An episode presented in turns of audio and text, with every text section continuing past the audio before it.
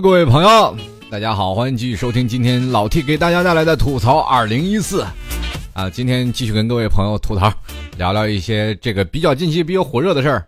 开学了，很多同学都开始迷茫啊！我说零零后、八零后、九零后这几层，八零后可能对学业已经沾不到什么光了，是吧？八零啊八九年的和啊八九年的还能沾上，就是上大学的人啊，上大学的这些学生们，他们也要面临着就要。开始上学了，那些零零后们也要开始逐渐升初中啦，升高中啦，或者是马上就要升到大学的这些同学们，就很多。可是，在升学的时候，我们怀着不一样的情景、不一样的心情，就要去上学了。可是，在上学的时候，我们还有很多的事儿呢。所以说，今天就是来告诉你开学必做的那些事儿。其实，今天我要讲开学的事儿啊，并不是讲太多，你要注意往你的包裹里装多少。这什么防晒霜啊、防晒乳啊，或者装多少一些日用品没有？我今天讲述的是一些事情，就是在开学的一些事儿啊。比如说最简单的，也就是最直接的一些事儿，可能很多的朋友知道了。上了高中、上了初中，我们都要军训。可是你要知道，大学的军训跟你上高中的完全不一样。就也就是说，你可以看到，就是很水灵的一个白皙的妹子，到了军训之后，很多的学长都不忍直视。哎呀，真希望让这些皮糙肉厚的初二的学姐替你们受罪呀！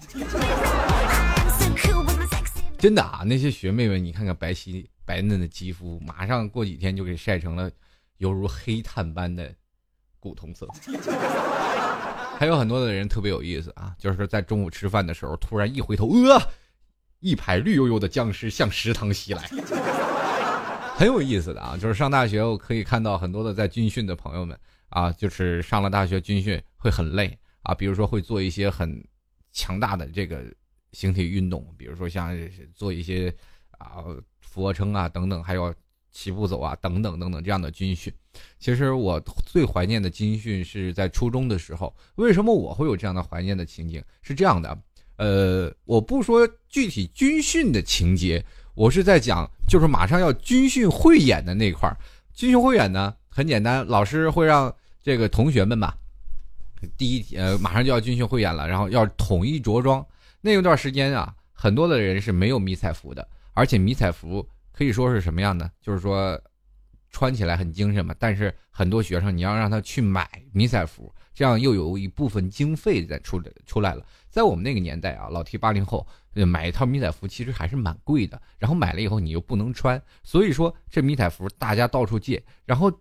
穿迷彩服最多的人呢，基本都是油漆工，或者是工厂工人。很多的那衣服都是油漆啊，各种都有。所以说，老师觉得，哎呀，你这衣服都不行啊！啊，八零年代那阵有有个迷彩服，那了不得了，因为那个衣服呢，既金脏又干嘛？所以说那段时间，然后老师说，那不能迷彩服了，怎么办呢？借学姐学长们的校服穿穿啊！我记得尤为清楚啊，在我借的一个校服。是个学姐的，我为什么会这样的说呢？其实，在小的时候上小学，我八零后，在那个年代完全是不懂得什么你情我爱呀，或者是怎么样，非常的害羞腼腆。我真的替我那个时候惋感到惋惜。为什么我会这样说呢？是这样的，在我拿拿到那件衣服的时候，因为老师出动的嘛，是要让学姐他们把校服发过给我们穿一下。然后学姐学长们都是把学校服给我们了，然后我拿到那个校服呢，看到了有一个，我一摸兜里面有个小纸条，上面写了一串字，其实我可以用另一种的形式来去说，是学姐公然勾的学弟。当然了，我们不能用现在的眼光去看过去啊，过去的感情是很纯挚的，很诚。哎，很诚恳啊！上面写着啊，你好，我们同穿一件衣服啊。当时我就记得，好到能穿一条裤子，但是我没有想到，好到还能穿同一件衣服啊。好到我们可以穿到同一件衣服，说明我们很有缘分。不管你在什么位置，或者是你在学弟，我们未来都会在一起上课啊，在一个学校可能一起出现。我们相信这段缘分。我希望能够怎么样怎么样保持，反正这具体细节忘了，就是希望能够保持联系。然后在那个给他回的纸条，这希望学弟啊给予回复，大概就是希望能够认识嘛，毕竟穿穿了我穿了他那件衣服嘛，他得要认识我啊。这是明显是一个女生的字体，而且后面是个什么丽我忘了，是一个女生的名字啊，是几年几班，然后给写上了。我记得那次是二年三班的，二年三班的，然后我就害害羞嘛。年轻的时候，现在想想，一嘴巴就抽自己脸上。后来你们都想都想不明白，然后军训了，开始汇演了，穿着学姐的衣服，分外精神，啪啪啪啪啪，给这是吧？给人闹完了，闹完了，然后写了一封很长很长的一封感谢信，啊，这封感谢信写的是怎么样呢？说学姐非常感谢您啊，我是几年几班多少多少的谁啊，然后在某某当中，然后。非常感谢什么缘分啊，各种我也写了一大堆，然后我就把衣服啊放到家里，让我妈去把它洗了，因为我害怕那张纸丢了，所以说我就已经把它揣到兜里了。结果第二天我妈把那件衣服给洗了，洗了我就忘了这事儿了，我就把它还给了我的学学姐，因为这件衣服是统一的由老师收走，然后领着几个学生去给他们还衣服的，我没有去亲自去把这个衣服交给学姐。后来我才想到，我说这个学姐。跟我表现的很诚恳，我也回了一封很诚恳的信。为什么学姐不能给我回信？我就非常的痛苦。最后呢，我想明白了，那那封信估计已经洗的连他爹都不认识是什么字儿了。后来我就终于明白了，我那件衣服啊，在没有洗前放在兜里了。后来我老娘把那衣服给洗了，那纸自然。全都花花了，我用钢笔写的呀。你说一写，他全花了，他能认识什么呀？后来学姐也没有办法去找到曾经穿我这些衣服的，因为好几个班级都是穿的所有的学校的这些衣服，没有办法，所以从此就失了联系。很多人问了老 T，你不是有他的联系方式，你为什么不去找他呢？你开玩笑，初一的学生哎，八零年代那个时候的思想还是很封建的。现在的九零后的穿着的服装打扮，你知道是什么样的吗？大家可能有目共睹。他们在九一年啊，或不管是九几年的，他们在上初一的时候，服装打扮都已经非常的精神，非常富于年代的气息，非常的重吧。然后穿着也非常时尚，一看就是一个矮非常漂亮的小孩。就是哪怕他们现在穿校服，很多人对校服嗤之以鼻，但是仍然穿出那股青春的劲头。可以让很多的人就知道，哎，这是一个小学生啊，穿着服装打扮啊都是很不错的。我们那个年代，你知道，脑袋都是爷爷奶奶给剪的，就是我的头一直没有去那个叫做什么理发店去剪的，都是我奶奶啊拿个推子给你剪，然后脑袋剪的都是参差不齐，有个蚂蚁要爬，就跟爬楼梯一样的爬到我脑袋顶上，人都管这个头型叫做了一个楼梯头。不会臭美，永远一个小圆头、小板寸，然后穿着一身的衣服，然后穿着一双什么白色的球鞋，我们那叫做白白球鞋啊，白色的。如果你要买蓝色的呢，就拿粉笔给它涂成白色，很拮据。在我们那个年代，真的什么都没有。不要认为八四年或者八几年啊，这些八几年的学生们，可能他们在那个年代里啊，并没有表现的特别的。着重，而且在初中的时候什么都不懂，可是上了高中就完全不一样了。你不过甭管是学姐学妹了，你来一个，搞定一个。后来人们都知道了，所以说我们现在的年代的层次断层在于哪儿？现在的我们那个年代上高中跟现在上初中是一个感觉的，也就是说现在我们比他们曾经晚了三年，对不对？你看现在的上大学，咱们就更不说了。上大学的咱们这样的是一件什么事情呢？大学四年，你入了大学的门。你就才知道大学的水真深，你一来就有学长给你拎包，当然了，你要长得丑就没有学长，什么事儿都得看脸。哎，有一部电视剧啊，电影啊，就是那个赵薇拍的，是吧？赵薇导演拍的，就是纪念我们逝去的青春啊。是这句电影可能很火啊，很多人都看了。就是你看很多这个漂亮的学妹们啊，这个学长都给她拎包，一个长那么丑的，没有人管他，很正常啊。当然这是勾兑出了现在的一个事实。可是呢，可是当学妹呢，他们一上来，为什么很多学长没有下手？因为看不出漂亮还是不漂亮？因为他们要一步入校门的时候呢，可能我们看的是漂亮，后来我们对他加以研究的时候呢，他已经开始军训了，第二天就晒得跟那个黑煤炭似的。你觉得他还漂亮吗？所以说，在初大一的时候，你可以看到学生们基本都是风平浪静。当大一后半学期的时候，就开始有点端倪。到了大二的时候，那真是惨不忍睹。现在的有几句真言，就是大四的看大三的，教大二的怎么去骗大一的。大一的新生怎么办呢？大一的就是听大二的讲大三的怎么去甩大四的。出来混，总是要还的呀。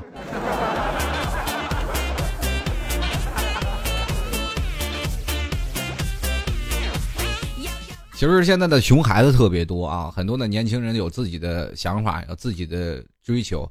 可是，在我们那个年纪啊，我们在小的时候，八零后啊，小的时候车也少啊，路也窄，交通也不方便。我们去哪里呢？都是不是很具体的，因为我们玩的也少。家里出部出了一部电视啊，没有别的。当然了，我也知道夏天，这个到了暑假，电视基本就是等于报销状态。为什么呢？你除了《还珠格格》呀，就是《西游记》，噔噔噔，是吧？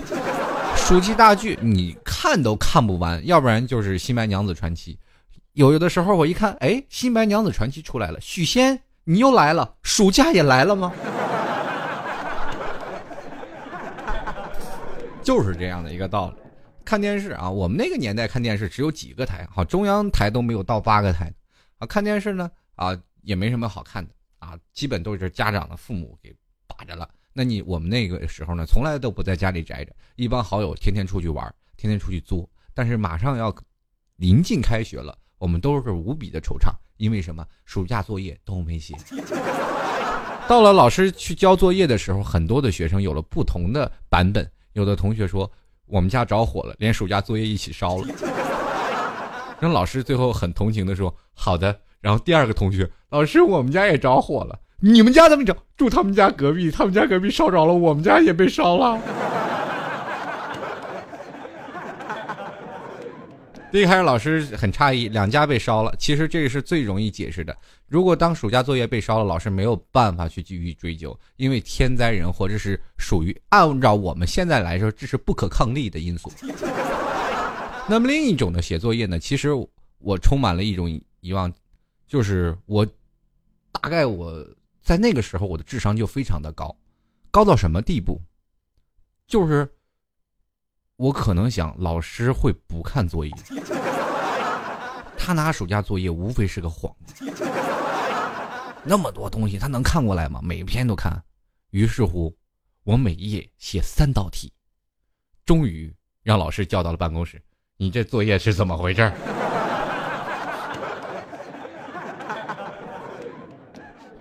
当时我就回绝了老师几个非常给力的问题，不会做呀，老师。老师最后一脑袋黑线，然后加我让我临时补习啊，套了将近一百五十块钱的补习费。其实那个时候补习啊，对于我们来说已经是一个家长们来说已经是一个非常难得的机会了，因为很多啊一到。暑假期间，有很多的同学去报班嘛，去报班去补习，而我们是课后补习，周六日啊，周六每周六跑到老师家去补习去，然后把这些暑假作业去做完。很多的人啊，就是在写暑假作业，其实是成为一大难事。但是关键还有很多的事儿啊，就是放暑假了，有一件东西就是学雷锋做好事。可能在座的诸位啊，年轻人可能都做过，你就经常看有一些老太太一出门，叭叭叭被扶过去，叭叭叭又被扶回来，然后老老太太还没说话，叭叭叭又给扶过去了，再一会儿叭叭叭又给扶回来了。然后现在也一到学生放假了，很多老太太都不敢出门了。哎呀，这老被扶啊，这是。最后老太太一生气急了，你再扶我，我就敢倒。所有的学生瞬间就消失了。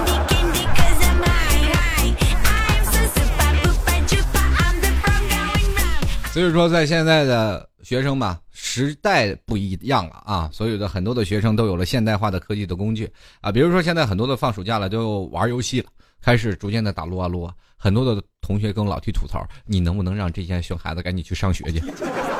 其实这还好，因为很多人打游戏被坑，这是很正常的事儿。但是我觉得这个东西啊，你既然你知道他们放暑假了，你就能不能换个娱乐的行业？把难得放回暑假，你就不能让不让这些学生多玩一会儿？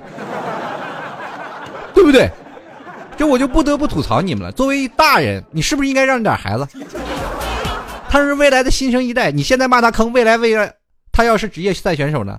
他要虐你千百回，你是不是还是否？拿他当初恋呢？我跟你说，学生的假期非常的怎么说呢？就是非常的珍贵。对于我们来说啊，每到假期的时候，呃，总是感觉到悲喜交加。为什么呢？又要跟自己的恋人分手了。很多的是上大学了啊，就是上大学的一分手都是你侬我侬，然后一开学都提前先到学校跟自己的女朋友然后去会合啊。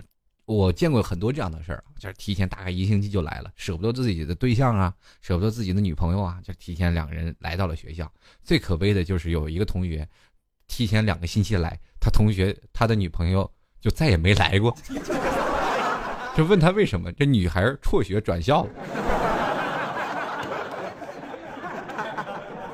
然后后来才发现，这个男生一直苦苦的等待的这个人，原来已经有了新欢。人生呢，在此啊，其实感情只是在我们学校的一个什么呢？就是一个成长的阶段。我们可以说，在小学、在初中、在高中是让我们学到了一些文化的知识，但是在大学是让你学会了很多入门级的东西。比如说，我们要步入社会了，我们要学到很多东西啊！哎，我们要学这个啊，人生的谈恋爱吧，我们要学步入社会的一些小小经验吧，我们在这里要实习吧，实习我们踏入社会如何找工作吧，这些都会老师教教你。可以让你更加平稳的能够步入学校。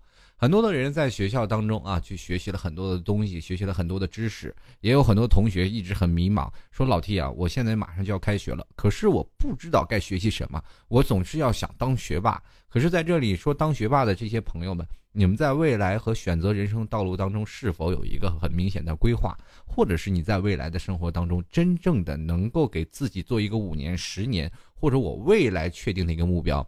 现在我可以说一件事儿啊，小的时候老师总是给大家出道题，当然了，这个我在节目当中也说过这件事儿，就是说老师让大家说说你的梦想，很多的朋友都说了要当警察、当小偷啊，不当小偷这个人被抓了是吧？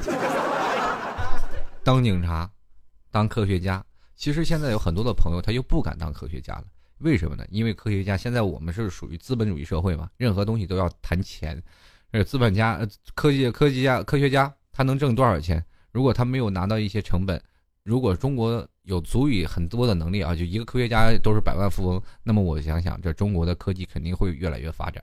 可是现在当科学家没有多少钱，你可以现在很多的朋友啊，我现在现实当中的朋友，我问他们你们干什么呢？他说我要读硕士。我说你为什么呀？没得干呀。我大学毕业了也能干什么？好，还有一个朋友读完硕士毕业了，我说你去找工作吧。哎呀，我现在都干不过那些应届毕业生，为什么？因为我们落下了好多东西。然后我就问他，你下一步你打算干什么？我读博吧。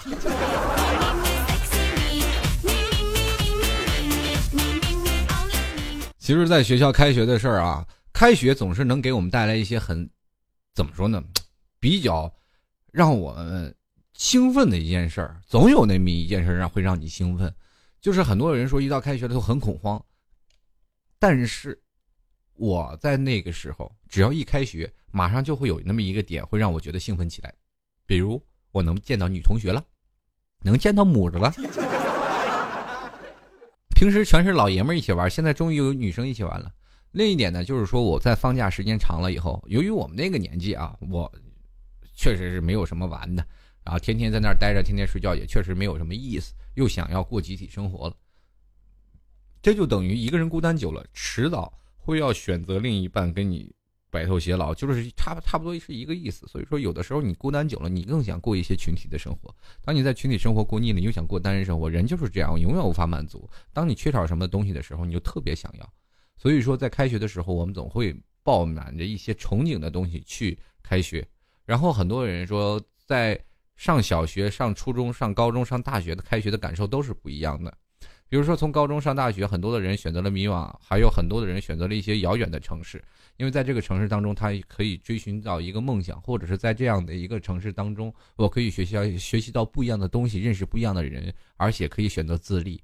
有很多的朋友选择了自己家的这几所大学来进行这个自己为之奋斗的目标，因为他离不开家里，这是一个恋家，他一辈子都没打算离开这里。当然了，还有一部分人就是他想走，但是突然发现北京的学校是全国最好的学校，全国很多的地方想往北大、清华挤挤不进去，但是北京一所学校就可以保送两，就可以有两百个考生考到清华和北大，当然不是保送，是考进去的。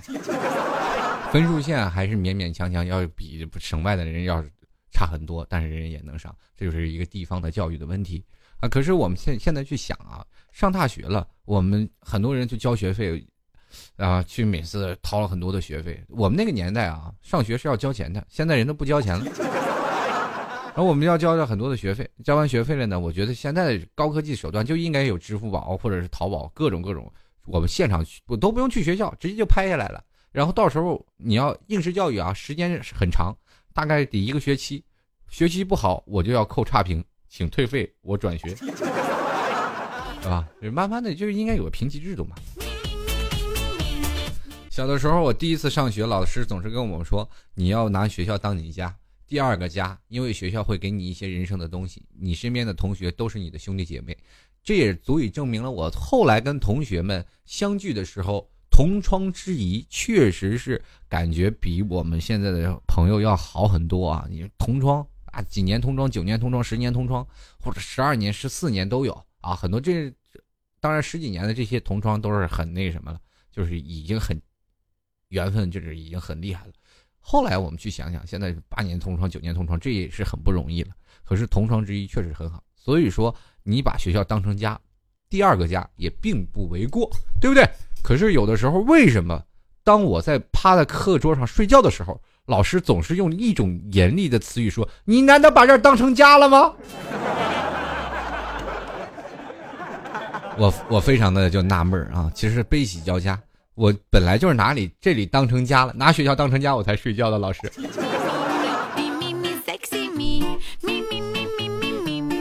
其实上到大学最有意思的事儿啊，就是最容易发生很多浪漫的。Number one 的地方就是图书馆，很多的朋友都在那里去看图书。我们经常会在图书馆发生一些很浪漫的事情，比如追学姐，或者是追学妹。学弟追学姐无非是很烂套的招数，就是找学姐说：“哎，学姐，这道题怎么做？”学姐就说：“我有男朋友了。”或者你再去跟学姐的时候，你说：“学姐，这道题怎么做？”然后学姐来过来，我教你。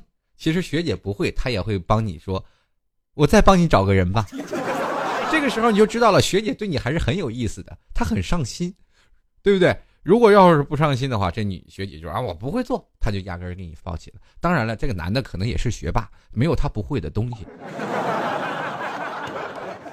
这只是一个借口啊，接近的学姐。所以说，在这些故事的时候，我们总是有个承上启下的事儿，为什么呢？因为这些浪漫的故事会经过一些宣传来宣传到你的学弟。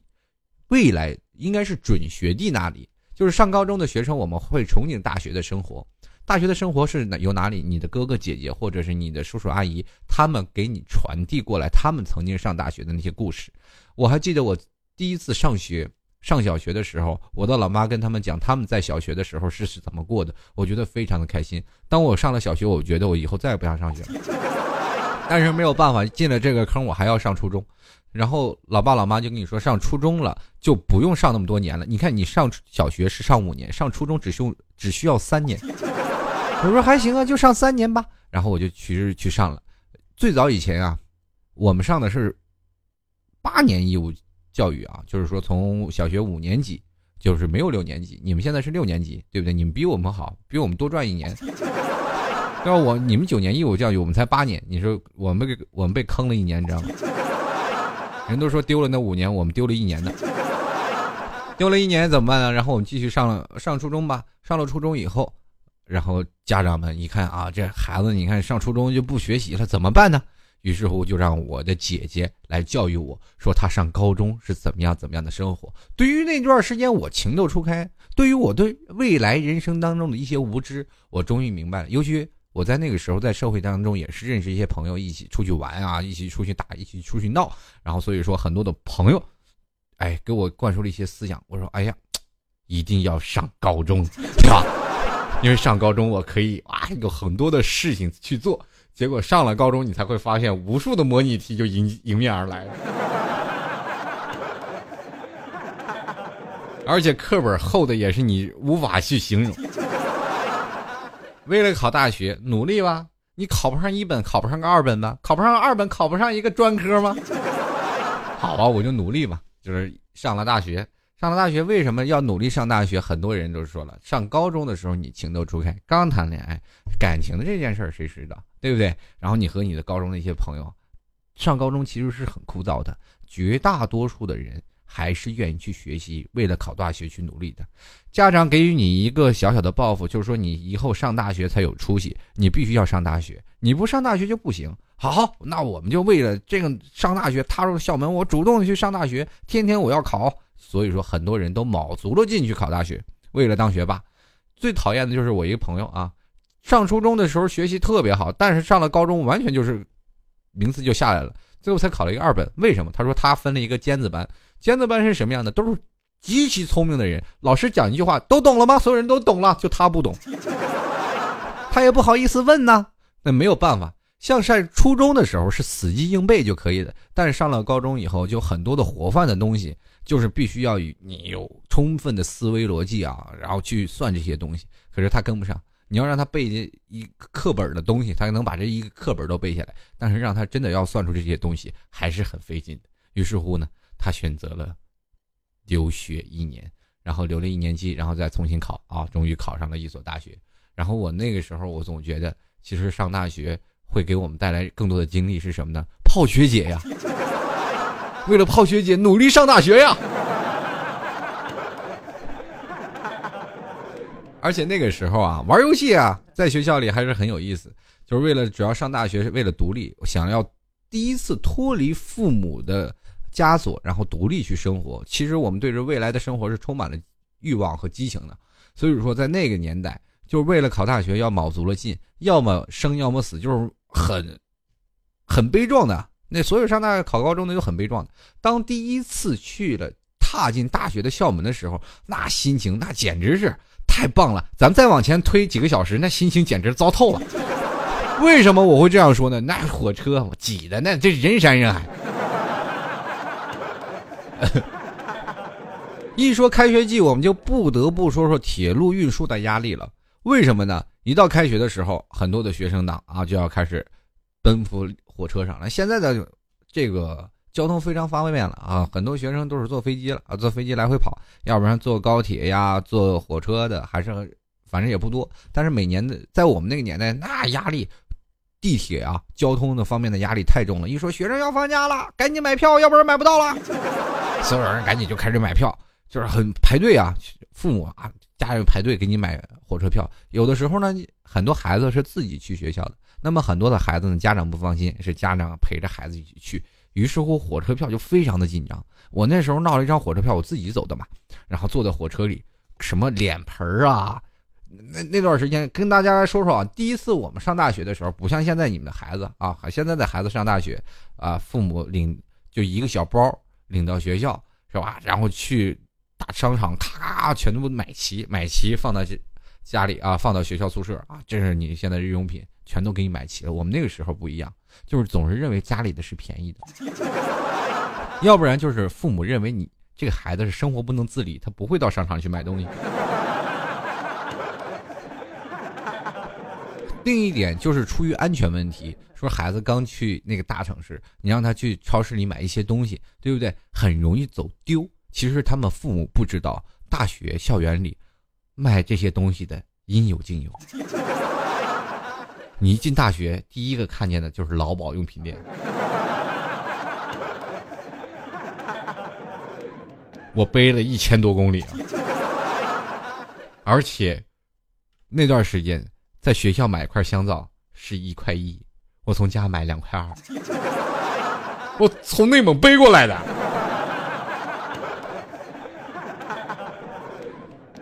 这就不说了，我妈给我又弄了个铁脸盆铁的呀，绑在那个纱布里，然后被子啊被子什么的都是大着包，然后还有拎暖壶的，你知道吗？还好我没有拎暖壶。然后我那段时间就是拎着包啊各种的东西就去了，去了学校以后啊，那段时间我的这个现在的孩子啊，他们的水平很高，我们那个时候一个月才三百块钱生活费，三百块钱能干嘛？但是已经很高了。父母那时候才挣多少钱？父母两个人挣不到一千块钱，给你三百块钱生活费，那已经相当高了。那个时候，你看我都舍不得抽好烟。这话咱掐了别播啊！上大学的人尽量不要抽烟，好好学习，天天向上啊！然后我们就去去开始看了啊！我以后不能传导像吸烟这些事情啊！因为我我突然发现很多的家长会不让他们的学生听我的节目，我还是多要多听一些正能量的东西。上大学一定要好好学习，天天向上，是吧？虽然说的我心里也挺虚，是吧？但是你一到上学了，你会发现很现在出现了一些很有意思的事情，就是现在的中小学生啊，就是中学生和小学生，我们可以走在马路上，我们都可以或者坐在公交车上，我们经常可以看到一些。穿着校服的小姑娘还有小伙子两个人坐在那里肆无忌惮的接吻啊，肆无忌惮的搂搂抱抱，让我们这些成年的老光棍们是胆战心寒的。我只想请在座的那些年轻的恩爱的小情侣们，当你们在秀恩爱的时候，能不能顾及一些我们这些大龄单身的老爷们儿啊？我知道啊，当我们步入社会当中，我们的我们个人的啊意愿，往往就是没有像你们现在的这样的轻松，因为你们无忧无虑，谈个恋爱，我没有办法去附加任何的东西啊，我们不用加任何的呃一些现实的当中的物质的东西啊，我们谈个恋爱就是谈恋爱。现在男人和女人谈恋爱太复杂了，我们又要考虑到物质，我们又考虑到精神，我要考虑到你爱不爱我，我要考虑你是不是真心的。你要是真心，你就得为我花钱呀，但是我没有钱。那你怎么证明你是爱我的呢？这是一个很纠结的问题，两个人就一直纠结，一直纠结，就纠结不到一块儿。你现在的男生和女生，零零后、九零后，很简单。哎呀，我喜欢你，好吧，咱俩在一块儿吧。我能天天送你回家吗？可以呀，我正好缺个伴儿。真的很简单啊，但我们不牵扯到性那一块儿。可是现在我今天又看到了一个新闻。说零零后生了一个孩子，我只能跟各位朋友说啊，小孩儿零零后啊，先以学业为重，谈恋爱我不反对你们，就是你们现在谈恋爱可以，OK，但是不要牵扯太多的性。女生要懂得自爱，男生你要懂得什么叫做责任，不要到了你现在你为了一己私欲，或者你现在觉得怎么样，跟一个你的小女朋友发生什么样什么样，发生东西可以啊，但是你要了解这个东西的后果是什么样的，好吧？好了，各位亲爱的听众朋友，非常感谢你们喜欢老 T 的节目啊！那老 T 的节目也是最近啊，也是正在逐渐的给各位朋友带来全新的感受。吐槽二零一四就这样一直跟各位吐下去，同样也是非常感谢啊，三十多万的听众，每天的每期节目都是三十多万，然后听众听我节目老给力了，在这里呢非常感谢。最近老 T 也正逐逐渐啊，就闹一个淘宝店，那很多听众朋友说要。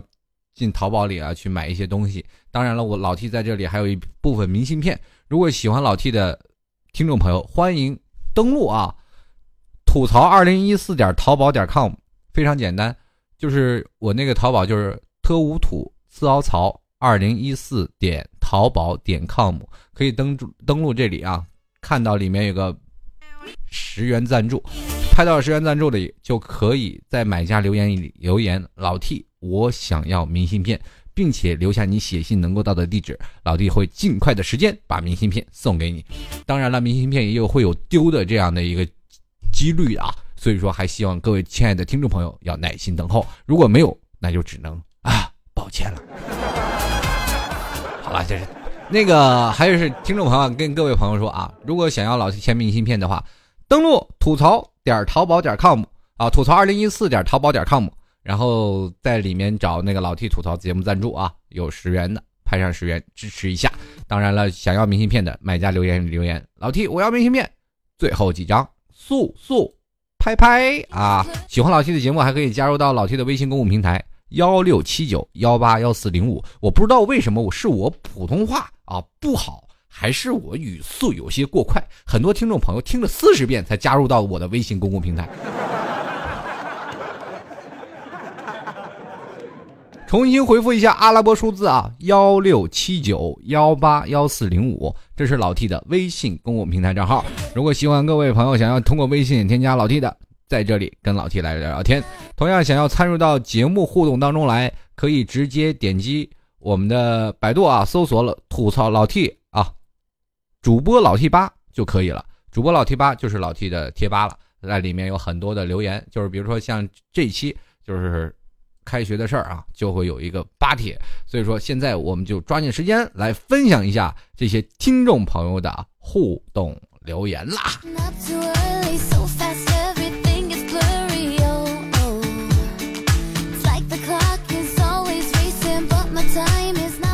首先说开学了啊，首先关注的第一位听众朋友有人账啊，也是老 T 的这个大管家啊，这是后台大管家。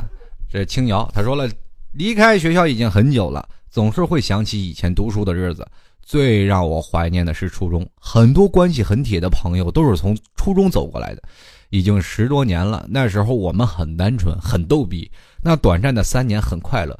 上学的时候总是想着快点放假，等到放假了呢，又想着能快点上学。终于再也不能去学校上课了，没有那么多伙伴一起玩耍，压力越来越重，不再有那么多无忧无虑。我怀念过去的我，爱陪伴着我一起过来的他们。说到这里啊，不由有点感。酸啊，就是为什么我现在眼角有点酸酸酸涩的感觉，就是因为现实工作压力太大。我们每天追求着自己的梦想，追求着自己的一些事业。可是现在我们回想到曾经上学的那个时候，那太开心了。现在的零零后、九零后们，你们还在上学的时候，就要珍惜这部分的时光。等到你们。三十而立了，或者到了四十了，你突然发现这些同学是你身边最好的朋友。我们能打能闹，你有的时候你看全班里每天欺负你的人，也许是到未来跟你是最好的人。你可以去想想，人生当中每一个人都不要去错过。继续来关注啊，这位叫做呆呆呆呆呆啊呆呆的这位两有两位朋友啊，还有一位叫做三九落日泪的两位朋友，为什么我要搁在一块儿说呢？他说了，明天开学就是高二了，我要努力学习。暑假做了几天兼职，发传单做促销，一天下来真的很累啊！赚钱不容易，生活艰难，且学且珍惜。高二我要做学霸啊！这位第二位同学三九落日泪，他说了的，明天开学呢就要从高二变成高三了，这一个上高二，一个上高三。他说我要向我的目标冲击，卸 QQ，戒贴吧，删游戏，砸手机，我要做学霸。高一你干啥去了？你高二才想起来，那个高一你去哪儿了？还有啊，做学霸，我们我坚决认为啊，做学霸是可以的。可是有一点，我跟各位朋友说啊，现在跟年轻人也说一下，学霸呢是你们自己的选择。当然了，很多人不是学霸，不一定所有的全班的考试名额前三名就只有三个人，他不会挤进去三十个人，对吧？前三名的只有三个人，那剩下的人，很多人学习并不好的。我告诉你们，不要勉强自己去学习。要学一份自己热爱的事情，比如有的人愿意跳舞，那就可以去跳舞，对不对？你要愿意唱歌，那就去学音乐。你要愿意去干什么，就可以着重干什么。人这一辈子很短暂，有一个爱好，坚持他的梦想，坚持住你的梦想。但是你不要半途而废。我学一个，我就要再去放弃一个啊，这个没有什么前途，再放弃一个。不要认为父母说的都是对的。父母有的时候说啊，你干这个没有前途，你一定要考公务员。可是现在很多的公务员对于现在的年轻人来说，真的好吗？很多公务员在我节目当中也有很多的公务员听节目，他们也很苦逼，每天的生活也很累，但是他们挣的工资真没有你想象当中那么高。很多的时候，公务员最早以前是不需要交什么养老保险，现在他们要交一些社保了。所以说，在某些层面当中来说，社会当中任何一个行业都不好做，关键是你怎么做出来。人的爱好很简单，我可以爱好一辈子，我可以爱好一时。但是你要决定，如果你要爱好，你就要珍惜它，一直去坚持下去。我觉得梦想总会实现的，对不对？我们继续来关注啊，这位我的小秘书啊，就说了这个快啊，快本说，当你看到紫薇找爹的时候，说明暑假开始了。就是当你看到紫薇被容嬷嬷扎的时候，说明暑假过了一半儿；当你看到紫薇眼睛瞎了，说明暑假即将结束了。一部《还珠格格》就这样告诉你暑假开始与结束。继续来看啊，仍然是两位混到一块儿的听众朋友啊，这两位特别有意思。琪琪喵喵他说了，刚上大学认识了学长，见面第一句话是记住学妹的，呃，记住啊，学妹是留给学长的。我告诉你，学长都是被学妹玩的，我跟你说。继续来看啊，这个六九啊六四九六的这位朋友，他说还记得刚进学校，师兄就说等他有空介绍一些漂亮的师姐给我认识，等我啊。然后就是等我还在憧憬美丽御姐的时候，师兄已经把我们同届的美眉已经抛光了。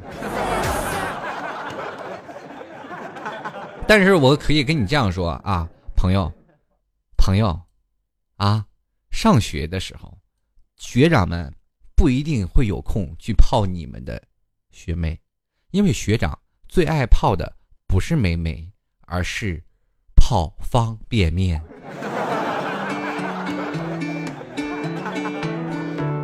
真的，现在这社会都是人在教室心在外，读书不如谈恋爱。读书为了考大学，恋爱为了下一代嘛。人有的人说上大学了就是毕业了，毕业了就是面对人生的第一道路了。很多人抱着孩子就毕了业了，人生第两道路都给结束了。继续来关注啊，这位叫娘了个脚后跟，这名字起的相当的霸气。啊，他说了，这个夏天我毕业了，我这意味着呢，这我以后再也没有暑假了，而且在这个死乞白赖争取的最后一个假期，我用它来考车本了。下周二就要考科二了，求题叔保佑我，此考必过呀。这个我保佑不了，但愿你找一个好教练吧，也不是应该是有个好教官吧。如果你能色诱就尽量色诱，我也保不了你的脚后跟。继续来看啊，坏坏的 M，他说了，虽然说离学校离开学校了，可是又开始另一种学习，学习着生活啊。高，呃，离毕业尚早啊，这样的学习更让我期待啊。这个期待假期。其实我跟各位朋友说，到了暑假啊，现在我们上学的时候就是特别期待有暑假呀，有暑假有可以让自己放松啊，可以去旅游啊。到大的时候可以去旅游，小的时候可以去玩。可是到了我们真正开始工作的时候，你没有假期了。这没有假期，我们学会了什么呢？上大学教会在座的诸位，并不是说你要在大学里学习多少知识，而是培养出了在座的诸位一种叫做自习的能力。我们经常会看到学生他没有课的时候，会经常会坐在图书馆去看一些书，或者我们会坐在。电脑旁去看一些论文的资料，我们要明白，上大学会给我们提高一些自学的能力，就是未来的生活方面，人生不能少了学习。在步入社会的当中，我们还要去学习社会的一些方面的知识。所以说，当你在社会当中去进行学习的时候，一定不要放弃学习的脚步。还有很多的朋友说，老 T 你在做节目主播的时候，是否也要学习？是，如果我。不去学习的话，我无法让听众更加的认可我。所以说，从我刚开始的节目啊，到现在，我都不敢听以前的节目。如果听我以前最早的节目，有多大的洞，我都往里钻。四个字儿啊，来解释我曾经的节目，叫做惨不忍睹。所以说呀，这就是成长。每天我们要分享分享一些成长的喜悦。也可以去跟你的朋友去分享一些学习的经历。人生的生活当中，在于两个字，就是沟通。不管你是在哪里啊，就是呃，我们人生有一句话啊，就是说你在跟一个人聊天的时候，是要讲究一个沟通成本的。沟通成本越高，就说明你这个人越聊不来；沟通成本越低，就说明我和你的交接的越融洽。也就是说，你的知识面越广，我们聊得越嗨；你知识面越窄，我们越没有办法进行下面一个话题。所以说，在某些层面当中，如果你能够让你的沟通成本压制到最小，那就说明你这个人是非常博学的。你聊什么都知道呀，这哥们儿。哎呀，你有你不知道的吗？我说还真没有。继续来关注，葡萄园小飞说了：“哎呀，这个不至于吧？开学。”开学了多好啊！分离了两个月的小情侣又可以成双入对的拉小手了，散散步了。这夜晚来临的时候，月光下树层里，哦，当然了，对于我们光棍来说，开学必然是忧伤的，但也充满希望的哦。有些人上了学，他就是绝望哦。小飞，你是不是就一路绝望过来的？不要放弃，人生还有好长的路要走的。继续来关注啊，这位叫做启峰啊啊以峰啊以峰的听众朋友，叫做这个不是那个已经的已啊，是《倚天屠龙记》的倚啊。以峰说了啊，他说进行了两个月的假期，已经到了倒计时了。我即将面临着全新的生活习惯和学习方式。想到这里，我心情颇为激动。暑假那么短暂，我没有尽情的玩够。我觉得这个暑期空虚的，然后没了。但是，我为什么要念这条呢？我要证明我自己会念这两个字儿。为什么他给我特别标注了一下？顺带说一下，本人的名叫做以三声，风一声。看，就告诉我啊，这个字要怎么念？确实挺好啊，说明这个学生还是。这名听众还是很了解我，因为有的有的字儿我要不认识我就不念了。继续来看啊，这个叫做魏雨啊，魏雨他说了又要开学了，我的第一份工作就要结束了，感觉好复杂，由最初的不适合到现在的习惯，明年就要毕业了。真正的进入社会了，希望到时候呢可以快速融入这个让人害怕的社会。其实这社会并不害怕，害怕的是人心。每个人都有不一样的心情啊，每个人都有不一样的缜密的心思。所以说，你在这个步入社会当中要学会什么呢？第一是圆滑，第二是世故。你要从某些层面当中要知道现在中国的行情的人文世故。我们要知道在每个城市当中他们的想法，整个城市的思维。再转接到个人的想法，明白吗？所以说，当你在不断的去完善这些东西，你在开始也是从开始从零到，到开始从零到一百的一个过程。你要从当中不断的去学习，不断的去吸，不断的去吸收这些方面的事情。我见过最多的大概二三岁的二十三岁的人，刚步入社会的一个小学生，呃，一个应该说是大学了吧？啊，对于我来说，他是还是个小学生吧，但是已经开始了。在社会上呢摸爬滚打，人生阅历相当的丰厚，所以说人生当中啊很多的事情是让你在社会当中去学习的，不要害怕，社会当中慢慢学习也是个积累的过程。继续来看啊，贾毛毛他说了，我记得上大学那一天，老爸和我一起去的，到学校报到后呢，然后分配宿舍什么的，有学长替我搬行李啊，我们宿舍在六楼，大热天儿那哥们儿啊，愣是把我的两大箱行李搬到宿舍了，到宿舍了已已经有个女同学在整理东西。我老爸说了句：“孩子，啊你没给人搬行李吗？怎么满头大汗的？”后来大家熟悉后，那个搬行李的那个女的告诉我，她特想跟我爸拜把子。我天哪！你小心点啊！跟他各位朋友说，下次带爸爸去学校的时候呢，千万不要让你的朋友闺蜜发现哦，有可能会成为你的妈妈哦。哎，这事儿还还真有过。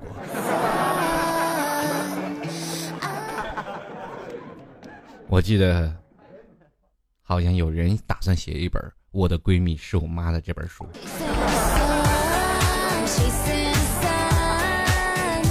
继续啊，善良的夜独醉。他说：“今年高三毕业，看到这里，我还真想念那单纯的校园生活。在校呢，总是……”啊，想着放假，而放假了呢，又总是期待着开学。以前每次开学都是充满了期待，因为又可以和一帮小伙伴们开心的玩耍了。哎，现在不知道何时又能相聚啊！等你大学毕业了，步入社会了，你真的很难聚到。但是有机会的，高中都是在一个城市，还是有机会聚在一块儿的。你放心，你想聚会，到哪儿都有时间。关键是你有没有那份心。继续来看啊，这流浪的故人他说了，开学啊就大三了，开学呢要每天面对自己不想面对的人，曾经的好闺蜜、室友，曾经的男友啊，这个现在呢的陌路。大学体验了闺蜜变小三的狗血剧情，对我的人生遇到了很多的狗血。有的时候你写本书，估计就是就是一个女作家。他说每天和那个女生共处一室快一年了，这种环境极高的锻炼了自己的性情。快开学了，又要面对他们，老 T，你能替我送他们一句话吗？大三对未来还不太确定，继续加油。无论遇到什么事儿，总会有问自己一句话：会死吗？不会死的话，那就不是事儿；会死的呢，会死的事儿呢，就不去干。很简单啊，这位朋友，这个很太简单，这事儿这都不能简单的，都都不行了。这这件事儿呢，既然你的闺蜜啊，就变成了，是吧？你的小三儿，然后成功的多了你的男友，对不对？到现在他们俩还在一起，对不对？这个时候你还要面对他，你就会觉得很尴尬，对不对？很简单，当着他俩的面，你跑到你的前男友，你亲他一口，然后撒腿就跑，说晚上我等你哦。接着他俩就吵架了。我得不到的你也别想拿走。还有另一种的方式，故意留着你他男你的前男友写的一些东西放在枕头边上，然后伪造一下，说是这两天他给你发的。很简单，就不要改他一个名字，然后发一条短信的事儿，然后让你他旁边朋友看见你去趟厕所，也就留手机留在那儿，然后你拿另一个手机发，改成你前男友的名字，宝贝儿，我想你了，我太爱你了。然后他一回去看你床头啊，咦？跟我在一块怎么又回回去重温旧情了呢？你都当男人给你当口质问的时候，这男的说：“我没有给你发吧？”你这个时候你发了，你还有什么不承认的？狗血反被狗血误。哎呀，我又腹黑了。我跟你说啊。这位叫做流浪的故人，你完全毁了一个纯洁的老 T 呀！我一直打着纯洁的牌，今天就毁你手里了。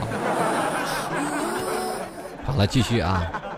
这有一个叫做这个红残月英，他说：“啊，开学食堂再度来袭啊！母上大人表示，如果我住校，一定会被饿死。学校最讨厌的除了体育课就是吃饭，真是一转眼就是。”发现自己竟然已经是高三了，好好的加油！不管怎么说，学生时代这一瞬间的我在回忆中是最美好而且闪闪发光的。学校的食堂永远我是忘不掉的啊！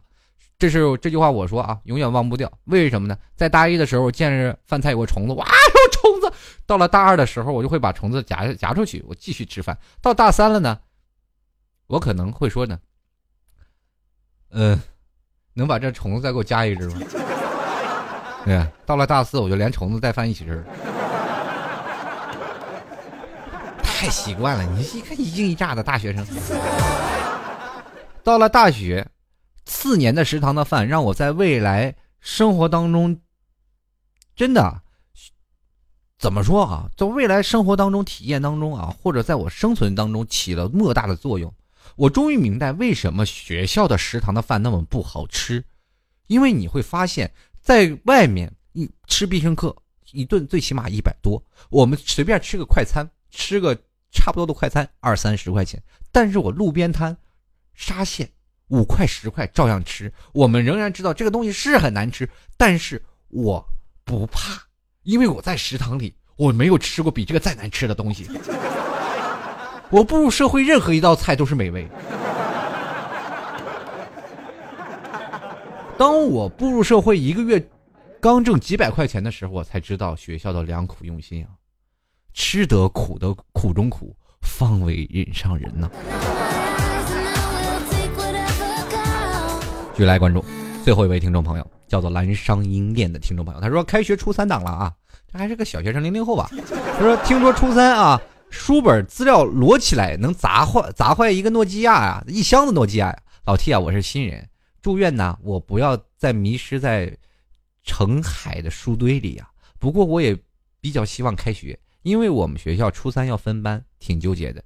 不开学舍不得同学，这个这个不开学呢，又有一些期待新班级。虽然呢前些日子刚知道开学日期呀，不过还是比较开心的。希望老 T 做节目呢也越来越好吧，这样呢我的初三生活就不怕不无聊了。听你的节目的时间还是有的，毕竟咱是好学生。听我节目有的，如果你要认为我节目好，欢迎把节目转载到你的朋友圈，好吗？谢谢，谢谢。啊，同时也祝愿你升学一路高分啊！各位亲爱的听众朋友，如果喜欢老 T 的，欢迎关注老 T 的新浪微博，直接艾特主播老 T 就可以了。如果在座诸位想要。收听到老 T 的节目，我想你们既然都收听到了，也知道老 T 的节目在哪里放，所以说在那里去分享艾特发到你的朋友圈，或者是你告诉你身边的朋友，老 T 这节目做的不错，绝对让你毁三观，是吧？关键老 T 的节目是传递正能量啊！如果各位朋友认为好的话，分享给你的朋友。你们共同讨论老 T 的节目的话题，我觉得有有很多的学校都是一个班级一个班级听老 T 的节目。老 T 一做完节目一更新了，很多班级里都可以讨逐渐一起人讨论老 T 的节目会怎么样。所以说在这里我还是非常感谢这些听众朋友对老 T 的支持。如果喜欢老 T 的听众朋友，欢迎加入到老 T 的微信平台幺六七九幺八幺四零五。